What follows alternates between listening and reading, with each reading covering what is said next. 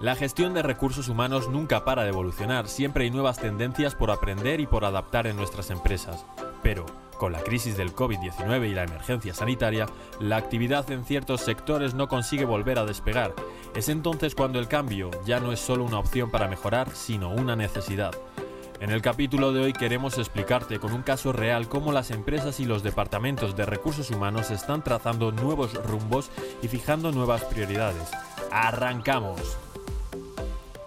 Capítulo 8. Tendencias de recursos humanos.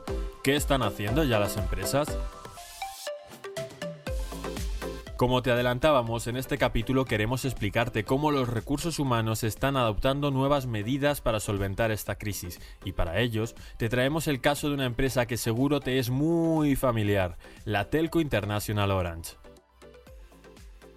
Pero antes, queremos ponerte un poquito en contexto y contarte brevemente su trayectoria. Orange es un buen ejemplo de gestión de empresa y de gestión de recursos humanos, pues consiguió posicionarse en muy pocos años en segundo lugar por encima del gigante Vodafone.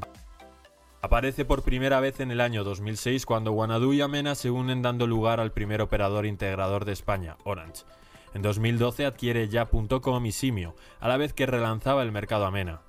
Tan solo dos años después, en 2015, adquiere Yastel. Como ves, una empresa en continuo crecimiento y desarrollo, pero en 2020 lanzó un nuevo plan de actuación de cara a junio de ese mismo año.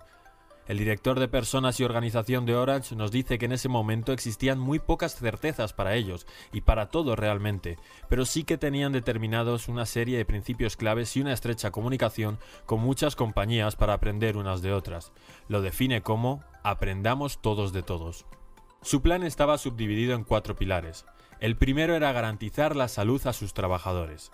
El segundo, una estrategia para reactivar los procesos para la vuelta a la vida normal.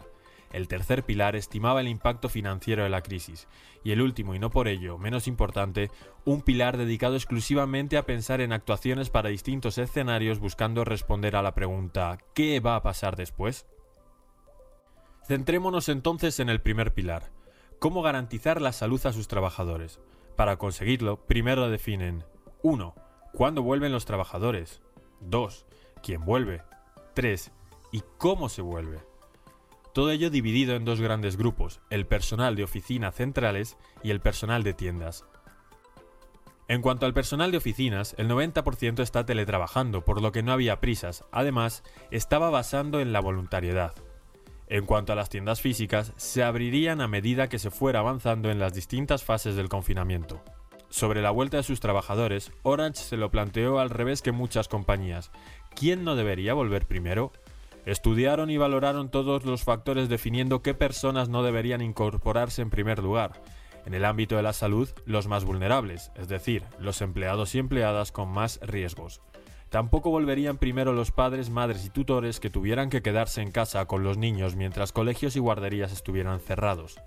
También retrasaron la vuelta de aquellas personas que solo pudieran acudir al lugar de trabajo en transporte público. Además, para Orange, el principio básico de la vuelta fue la voluntariedad, ligada al control de aforos, donde las salas de 8 personas pasaron a ser de 3 y las mascarillas y geles las nuevas incorporaciones al material de oficina. También crearon una buena comunicación interna con señalética recordatoria para no olvidar que todos han de tener cuidado y conseguir entre todos espacios seguros. Todas estas medidas ahora parecen lógicas, ¿verdad?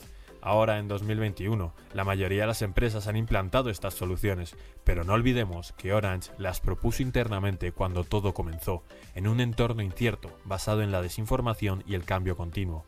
Por eso, siempre queremos inspirarte con casos y tendencias visionarias para que puedas construir un departamento de recursos humanos consistente y adelantado a su tiempo, sea este lo incierto que sea. Nos vemos en el próximo capítulo. Mientras tanto, hablemos del mañana. Hablemos del Mañana es una plataforma patrocinada por el Máster en Dirección y Gestión de Recursos Humanos de la Escuela de Negocios de la Cámara de Comercio de Sevilla.